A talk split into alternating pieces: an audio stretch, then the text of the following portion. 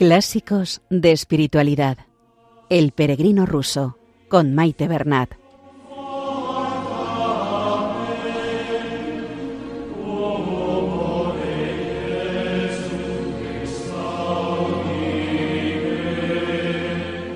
Un saludo a todos los oyentes de Radio María y bienvenidos al programa Clásicos de Espiritualidad con El Peregrino Ruso. Un saludo a María, nuestra Madre, que interceda por nosotros y por el mundo entero ante el Padre.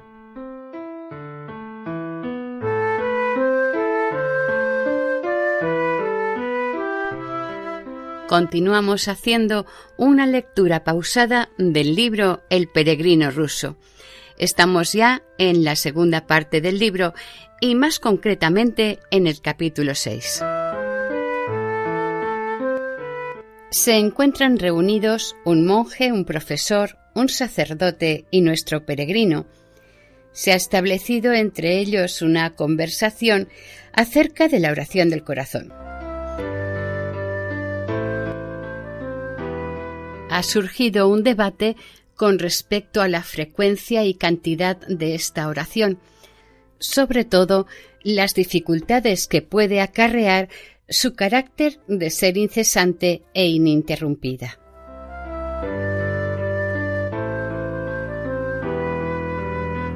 Contestando a dos cuestiones que plantea el profesor, el monje nos ilustrará de cómo no hay impedimento de la práctica de esta oración para un hombre que se dedique a sus tareas cotidianas, ni siquiera para aquellos que se dedican a un trabajo intelectual. Otra cuestión presenta el sacerdote preguntando si la simple repetición vocal no es algo totalmente estéril. Invitamos a estar atentos a las palabras del monje que al dar respuesta a tales cuestiones imparte enseñanzas de gran importancia.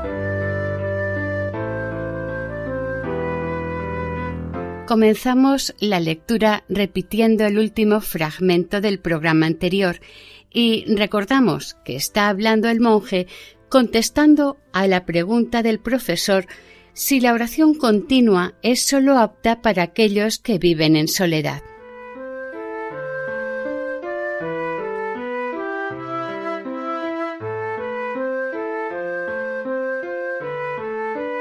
El peregrino ruso, segunda parte, capítulo 6. Habla el monje.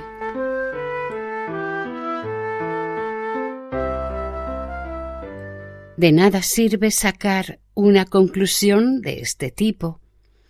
Y eso sin mencionar el hecho de que el corazón que ha aprendido la oración interior puede rezar siempre e invocar el nombre de Dios sin impedimentos durante cualquier ocupación, sea física o mental, y con cualquier ruido. Quienes saben esto lo saben por experiencia y quienes lo ignoran deben aprenderlo por adiestramiento gradual. Puede decirse con toda confianza que ninguna distracción exterior puede interrumpir la oración en quien desea rezar, porque el pensamiento secreto del hombre no está sujeto por ningún lazo con el mundo exterior y es enteramente libre en sí mismo. En todo momento puede ser reconocido y dirigido hacia la oración, incluso la propia lengua puede expresar la oración secretamente y sin sonido audible en presencia de mucha gente y durante ocupaciones externas. Además, nuestros asuntos no son seguramente tan importantes y nuestra conversación tan interesante como para que sea imposible encontrar durante los mismos, a veces, el medio de invocar frecuentemente el nombre de Jesucristo, incluso cuando el espíritu no ha sido aún adiestrado en la oración continua. Aunque naturalmente la soledad y la evasión de las distracciones constituyen realmente la condición principal para la oración atenta y continua, Deberíamos, aun así, sentirnos culpables por la rareza de nuestra oración, porque la cantidad y la frecuencia están en la mano de todos, tanto sanos como enfermos. Están bajo la esfera de acción de su voluntad. Pueden encontrarse ejemplos que lo prueban en aquellos que, aunque cargados de obligaciones, deberes, cuidados, preocupaciones y trabajo, no sólo han invocado siempre el divino nombre de Jesucristo, sino que incluso de este modo aprendieron y alcanzaron la incesante oración interior del corazón.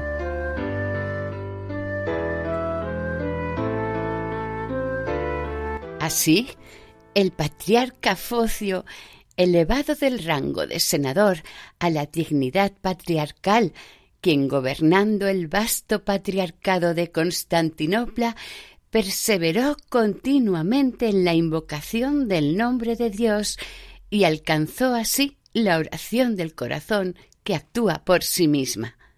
O del santo monte Azos, quien aprendió la oración incesante mientras llevaba a cabo su atareada labor de cocinero. O el sencillo Lázaro, quien cargado continuamente de trabajo para la congregación, repetía ininterrumpidamente, en medio de todas sus ruidosas ocupaciones, la oración de Jesús y se hallaba en paz. Y muchos otros, que han practicado de modo semejante la invocación continua del nombre de Dios.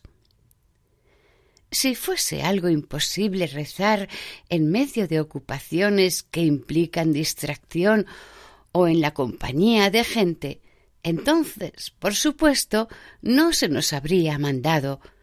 San Juan Crisóstomo, en su enseñanza sobre la oración, dice Ninguno debería responder que es imposible al hombre ocupado con los cuidados del mundo y que no puede ir a la iglesia el rezar siempre.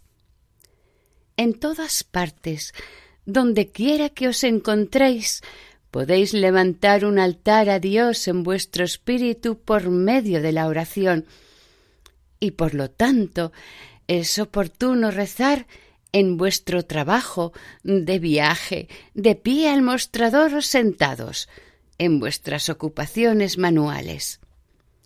En todas partes y en todo lugar es posible rezar, y en efecto, si uno vuelve su atención diligentemente sobre sí mismo, entonces en todas partes encontrará circunstancias apropiadas para la oración, con solo que esté convencido de que la oración debería constituir su principal ocupación y tener preferencia sobre cualquier otro deber. En este caso, uno naturalmente ordenaría sus asuntos con mayor decisión. En la necesaria conversación con otra gente mantendría la brevedad, una tendencia al silencio y una aversión hacia las palabras ociosas. No estaría excesivamente inquieto por las cosas molestas. Y de este modo hallaría más tiempo para la oración tranquila. Con tal regla de vida, todas sus acciones, por el poder de la invocación del nombre de Dios, serían coronadas por el éxito y finalmente se adiestraría para la piadosa invocación ininterrumpida del nombre de Jesucristo.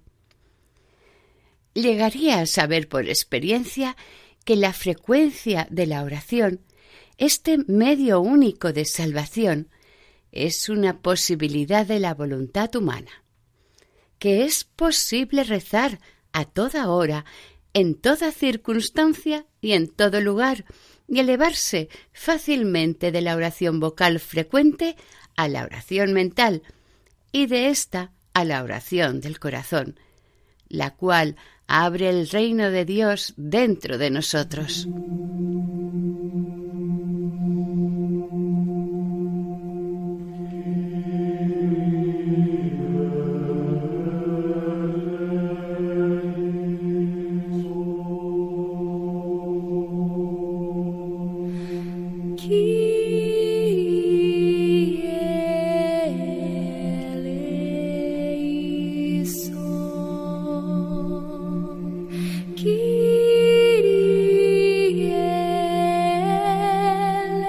Habla el profesor.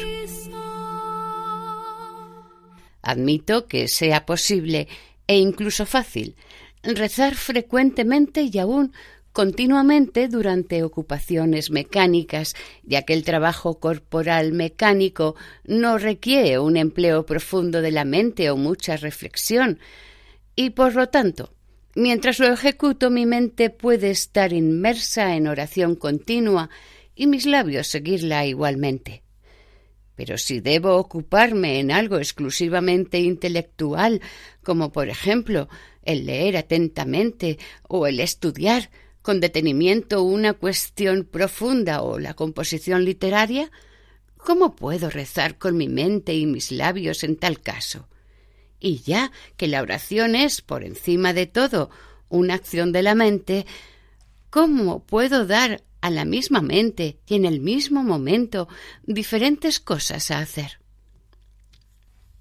Habla el monje.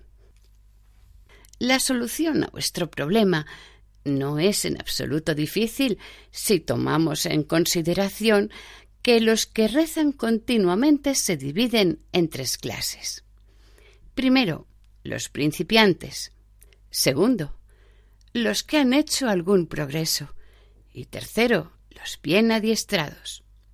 Ahora bien, los principiantes son frecuentemente capaces de experimentar a veces un impulso de la mente y del corazón hacia Dios y de repetir con los labios cortas oraciones aún ocupados en un trabajo mental. Los que han hecho algún progreso y han conseguido una cierta estabilidad de la mente son capaces de estar ocupados en meditar o en escribir en la ininterrumpida presencia de Dios como base de la oración.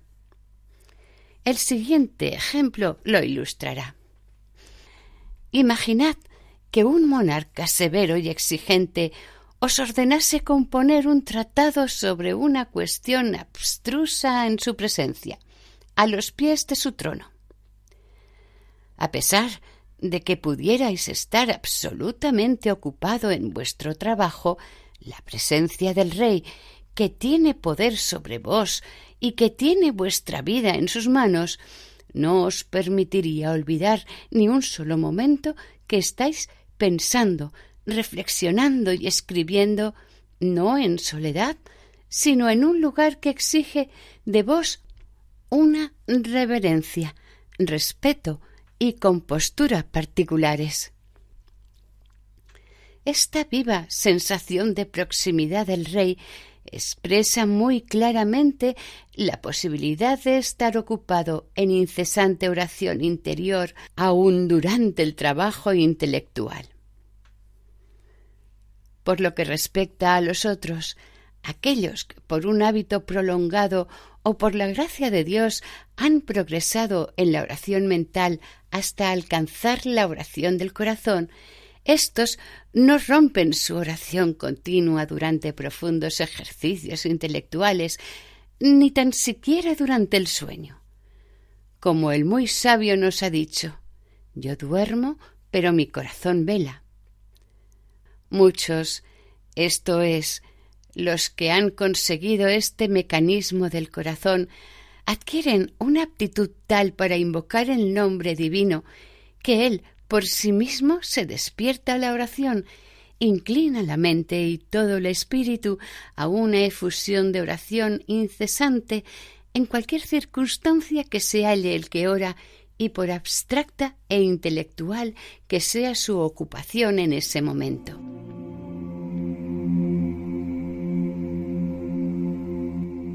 Habla el sacerdote.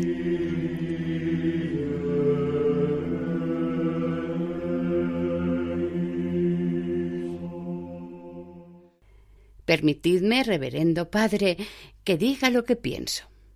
Dadme la oportunidad de decir un par de palabras.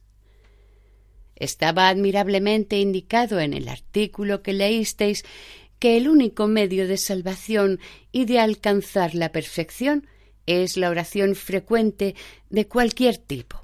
Pues bien, yo no entiendo muy bien esto, y me parece así. ¿De qué me serviría rezar e invocar el nombre de Dios continuamente con mi lengua y mis labios solo si no prestase atención a lo que dijera ni lo comprendiese? Esto no sería más que una vana repetición. Su resultado será tan solo que la lengua irá siguiendo con su cháchara y que la mente, obstaculizada en sus meditaciones por esto, verá perjudicada su actividad. Dios no pide palabras, sino una mente atenta y un corazón puro. ¿No sería mejor ofrecer una oración, por corta que fuese, puede incluso que raramente o sólo en determinados momentos pero con atención, con celo y fervor del corazón y con la debida comprensión? De otro modo, aunque digáis la oración día y noche, con todo no conseguís pureza de mente, ni estáis ejecutando ningún acto de devoción, ni obteniendo nada para vuestra salvación. No os apoyáis más que en una charla exterior, y os cansáis y os aburrís, y al final el resultado es que vuestra fe en la oración se enfría completamente y que abandonáis del todo este infructuoso proceder. Además, la inutilidad de la oración con los labios solos puede verse por lo que nos ha sido revelado en la Sagrada Escritura, como por ejemplo Este pueblo me honra con los labios, pero su corazón está lejos de mí. No todo el que dice Señor, Señor, entrará en el reino de los cielos. Pero en la Iglesia prefiero hablar diez palabras con sentido a decir diez mil palabras en lenguas. Todo esto muestra la esterilidad de la oración exterior distraída de la boca. Habla el monje. ¿Podría haber algo cierto en vuestro punto de vista si al consejo de rezar con la boca no se añadiese la necesidad de que ello sea continuo? Si la oración de Jesús no poseyera una fuerza que actúa por sí misma y no obtuviese por ella misma atención y celo como resultado de la continuidad en su ejercicio. Pero como el asunto ahora en cuestión es la frecuencia, la duración y el carácter ininterrumpido de la oración, a pesar de que pueda ser llevada adelante al principio distraídamente o con sequedad, entonces, por este mismo hecho, las conclusiones que equivocadamente sacasteis paran en nada. Investiguemos la cuestión un poco más de cerca. Un autor espiritual, después de argumentar sobre el gran valor y provecho de la oración frecuente expresada en una sola fórmula, dice finalmente Mucha gente supuestamente ilustrada considera esta ofrenda frecuente de una sola y misma plegaria como inútil e incluso insignificante, tachándola de mecánica y de ocupación irreflexiva propia de gente simple. Pero, desgraciadamente, ellos no conocen el secreto que se revela como resultado de este ejercicio mecánico. No saben cómo este culto frecuente de los labios se convierte imperceptiblemente en una auténtica llamada del corazón, penetra en la vida interior llega a ser un deleite y se vuelve, por así decirlo, natural al alma, dándole luz y sustento y conduciéndola a la unión con Dios. Estos críticos me hacen pensar en unos niños pequeños a quienes se les enseña el alfabeto y a leer. Cuando se hubieron cansado de ello, exclamaron ¿No sería cien veces mejor ir de pesca como papá que pasar todo el santo día repitiendo sin cesar A, B, C o haciendo garapatos con un lápiz en una hoja de papel? El valor de saber leer y las luces que aporta, que ellos sólo podían conseguir como resultado de este fatigoso estudio memorístico de las letras, era un secreto oculto para ellos. Del mismo modo, la invocación simple y frecuente del nombre de Dios es un secreto oculto para aquellos que no están convencidos de sus resultados y de su gran valor.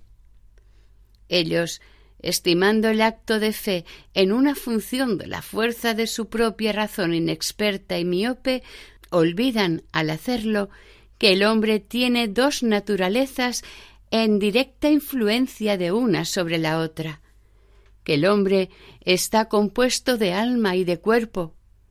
¿Por qué, por ejemplo, cuando deseas purificar tu alma, te ocupas primeramente del cuerpo y lo haces ayunar, privándole de sustento y de alimentos estimulantes?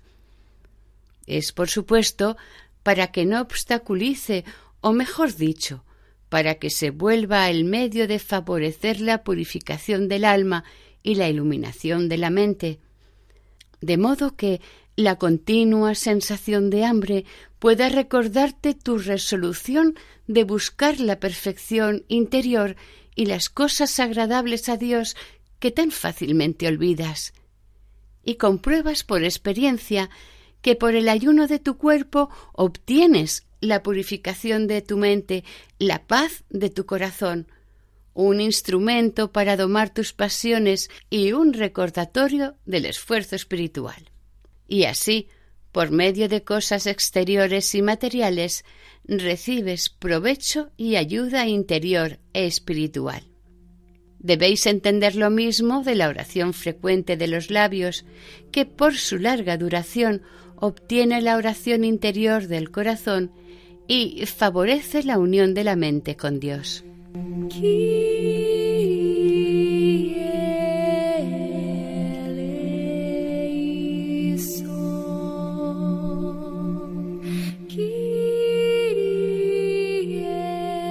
Y hasta aquí el programa de hoy.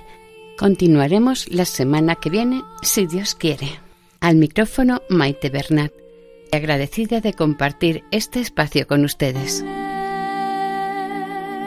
Si desean ponerse en contacto con el programa, esta es nuestra dirección de correo electrónico clásicos de espiritualidad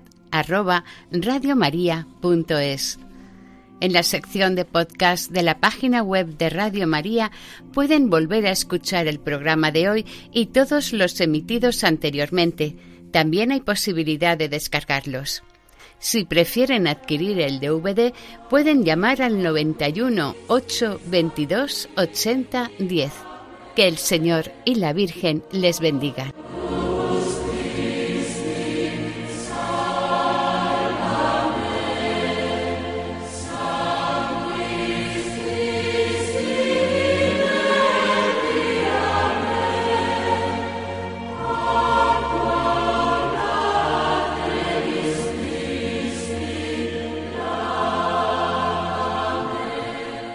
Han escuchado en Radio María Clásicos de Espiritualidad, El Peregrino Ruso, con Maite Bernat.